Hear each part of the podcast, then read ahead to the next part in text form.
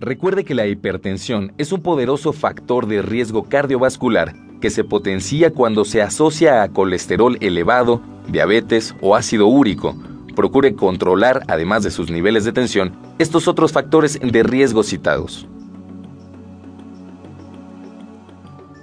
Complicaciones de la hipertensión arterial. Definición. El exceso de presión en las arterias mantenida durante un periodo de años y no tratada puede llevar a un gran número de complicaciones. Se describen las más importantes. Arterioesclerosis. Cuando los vasos sanguíneos están sujetos a un aumento de presión mantenido, responden engrosándose, lo que los hace menos flexibles. En estas arterias tiesas se fijan con facilidad las grasas que circulan en exceso en la sangre. A nivel de las arterias de los riñones, la arterioesclerosis hace que llegue menos flujo al riñón y los riñones responden liberando renina, una hormona que a su vez causa un aumento de la presión arterial.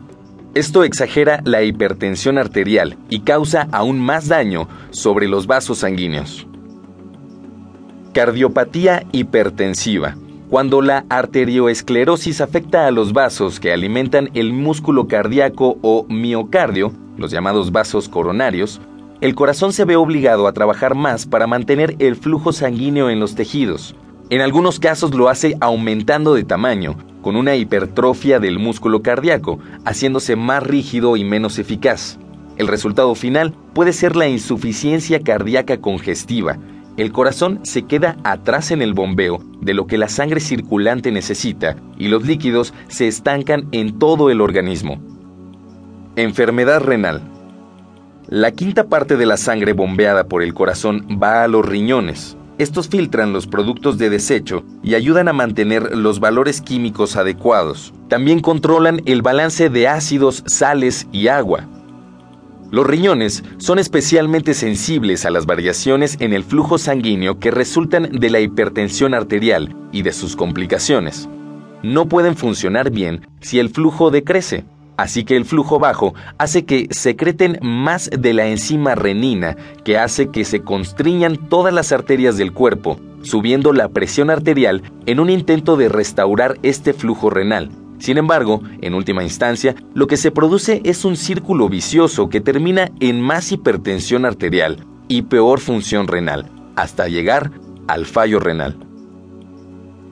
Accidente vascular cerebral. Cuando la arterioesclerosis afecta a los vasos del cerebro, puede ocurrir un bloqueo de sangre a alguna parte del cerebro por una estrechez o un coágulo, trombosis cerebral, o una rotura de un vaso, hemorragia cerebral, todo ello es mucho más frecuente en hipertensos y el riesgo disminuye al tratar la hipertensión arterial. Estrés e hipertensión arterial. ¿Qué es el estrés? Es una exigencia que el medio ambiente impone a un organismo. El individuo se encuentra frente a una situación amenazante y agresiva ante la cual ha de utilizar sus recursos adaptativos con el fin de evitar un deterioro de su salud física y o mental. Una misma situación puede ser valorada como amenazante o no por diferentes individuos, por lo que su capacidad estresante resulta diferente para cada uno de ellos. La reacción al estrés es muy compleja y la constituyen una sucesión de acontecimientos de tipo neuronal, muscular, cardiovascular, inmunológico y hormonal. Los experimentos de laboratorio muestran que el sistema cardiovascular es muy sensible a los estímulos externos amenazantes, ¿Puede el estrés ser causa de una hipertensión arterial? Las situaciones vitales y el estrés pueden desempeñar un papel importante en el desarrollo y mantenimiento de la hipertensión arterial. Estos factores psicológicos se sumarían a otros factores como el tabaquismo o a los derivados de la dieta como la obesidad o la ingesta de sal en exceso. ¿Cómo el estrés crónico puede provocar hipertensión?